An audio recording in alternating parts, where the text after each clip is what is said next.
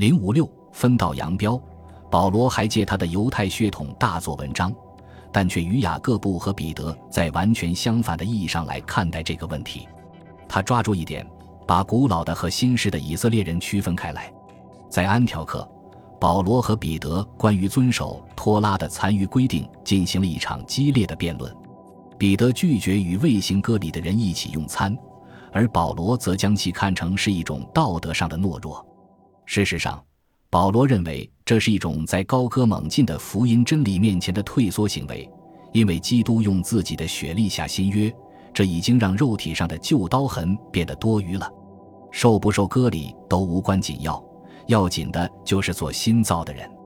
墨守成规就是在耶稣受难换来的拯救面前退缩。现在不仅摩西律法已经变得多余。而且遵守其中规定的义务，也变成了笼罩着纯洁信仰光辉的乌云。我们因信基督称义，不因行律法称义。凡有血气的，没有一个因行律法称义。我不费吊神的恩，义若是借着律法得的，基督就是突然死了。当保罗把基督教神学的重心从耶稣的生命转向他的死亡的时候，也就暗示着犹太人杀死耶稣不但是不可避免的。而且这一事件将成为这个新宗教教义的核心思想。由于基督与圣父上帝是一个不可分割的实体，所以他们杀死基督就相当于弑神。这反过来又进一步加剧了他与犹太人在对圣殿被焚毁的解释上的对立。对坦拿们来说，这只是对不遵守托拉的惩罚；而对保罗来说，则是因为他们对托拉违背的还不够，只不过接受了其替代物。既然犹太人一直以古老律法及其弥赛亚预言的守护人自居，那么他们其实根本不清楚自己的经文的含义，而这就更显得不可理喻和不可饶恕。只有用某个魔鬼附体这个理由，才能解释这种冥顽不化和恣意妄为的铁石心肠。尽管保罗对他的犹太同胞一直坚持他们自己宗教的核心理念感到绝望。但他对被赋予向全世界非犹太人传播福音真理的使命仍然心存感激。显而易见，当犹太人坚持托拉只属于他们自己时，耶稣基督的受难必然是为了免除所有人类的罪恶。除此之外，还会是什么呢？所以，保罗便借用圣经中所有的普世性元素，从创世纪开始比比皆是，来强化福音书普遍适用的特点。他还通过风趣的隐喻，认为非犹太人是嫁接在老树枝上的野橄榄。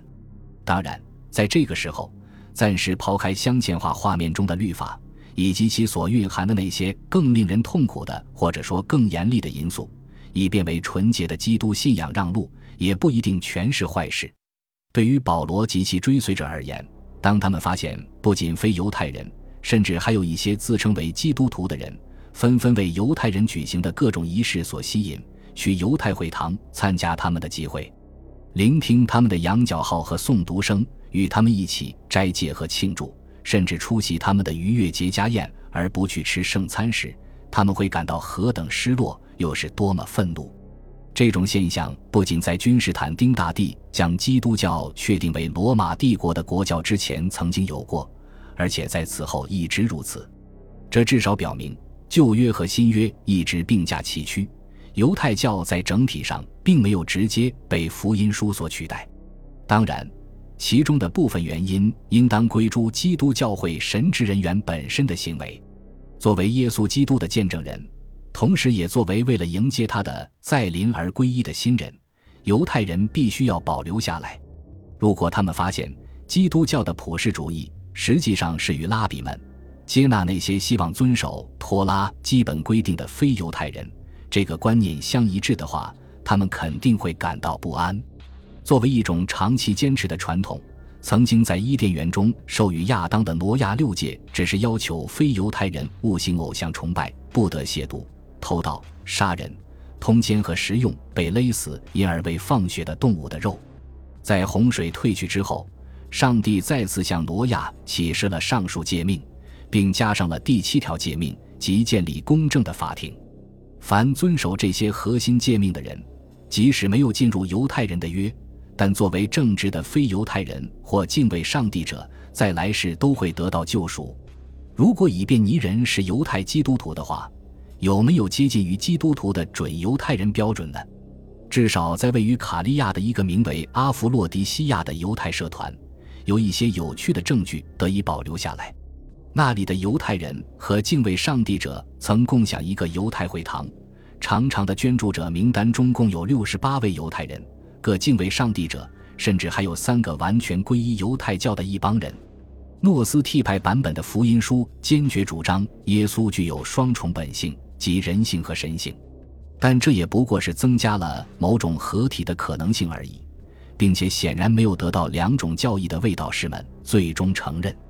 毕竟二者尚有许多交叉点需要澄清，如吃圣餐时把圣饼和酒作为救世主的肉身和血，显然是由掰碎无酵饼和逾越节家宴上饮酒的习俗演化而来，作为对圣殿献祭的羔羊的记忆。逾越节家宴上特有的烤羊腿仪式，也反映在救世主的羔羊形象中。庞佛这两个处于发展中的宗教，一直在不时地看一看彼此的背影。然而，由于托拉中未曾提到任何有关逾越节家宴的信息，所以有人甚至更大胆的推测，拉比们发明的逾越节家宴或许只是为了响应基督教的复活节仪式，而不是出于其他的原因。在这个成型阶段。两个宗教无疑陷入了逾越节、复活节的争论和对话之中。尽管公元三百二十五年在君士坦丁亲自出席的尼西亚公会议上，这两个节日被做出了区分，并规定如果两个节日恰好在同一天，犹太人就应该改变逾越节的日期。但在此之后，争论仍然在持续着。于是。君士坦丁大帝授权屈索多摩彻底并一劳永逸地解决两个宗教之间的长期纷争。在君士坦丁写给那些无法亲自出席尼西亚公会议的主教的信中，他非常明确地表明自己像保罗一样坚持强硬的立场，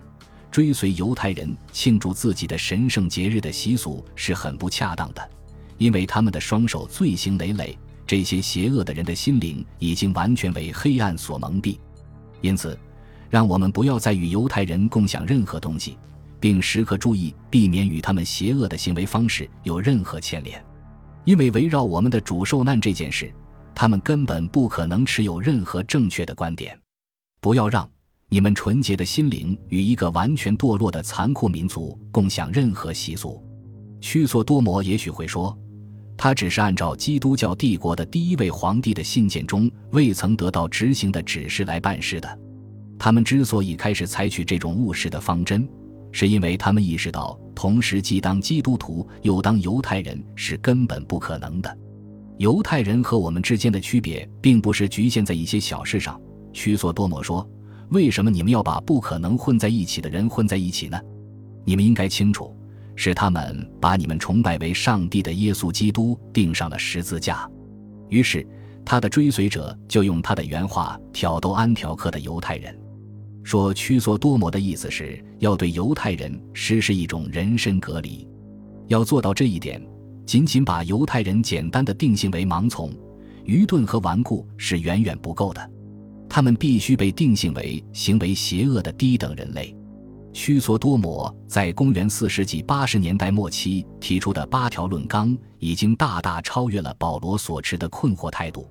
历史上第一次针对犹太人提出了所谓社会病理学。八条论纲借用了在远古时代曾经盛行一时的魔鬼学研究。犹太人是包藏祸心的绑架者，出于宗教仪式的需要，竟然证实他们有意养肥的非犹太人。但又在这类古老的传说中添加了一些新的证据。杀死耶稣基督只是他们天生嗜杀倾向的一种表现。他们谋杀了基督，那么他们为什么要这样做呢？因为根据他们自己的供述，他们杀死的是自己的儿子和女儿。显而易见，他在第二条论纲中恶狠狠地说：“他们已经陷入了谋杀的泥潭而不能自拔。”屈索多摩引用了诗篇中的两行诗句，把这种发生在古代的暴行描绘的庞佛就像昨天刚刚发生一般。他们用自己的儿子和女儿向魔鬼献祭，这无疑是出于他们凶残的本性。他们甚至变得比野兽还凶残，竟然毫无理由地用自己的双手杀死自己的后代，献给复仇的魔鬼这个我们生命中的死敌。也许这类事情在许多代人之前的确发生过，但屈索多摩却指责当时的犹太人的舌头依然带有血腥味。他的第六条论刚开篇就引用了一个恐怖的比喻，说贪婪的野兽一旦尝到了血和肉的味道，就永远不会满足。而这些野兽就是犹太人，如此等等不一而足，他们全都胖得令人厌恶，被遗弃在肮脏的泔水中，纵情声色。众所周知，他们性欲旺盛，古人对此早有记述。他们假装热衷于用镶嵌画表现割礼场面，实际上不过是为了增强和展示自己的性欲。他们都是臭名昭著的小贩和邪恶的商人，只要你被他们盯上。你便在劫难逃，还想要我告诉你们什么呢？难道要我告诉你们，他们擅长劫掠，他们贪婪，他们抛弃穷人？这一指控令人感到惊异，因为犹太人向来以乐善好施闻名于世。他们偷盗，他们做买卖靠欺骗。要让我把这些全给你们讲一遍，恐怕用一整天都不够。他们不适合从事真正的工作，约翰就曾说。不过，他们最擅长杀人。他还杀气腾腾地说：“这就是为什么基督说，至于我那些仇敌，不愿我做他们的王的，把他们拉过来，在我面前把他们杀死吧。”本集播放完毕，感谢您的收听，喜欢请订阅加关注，主页有更多精彩内容。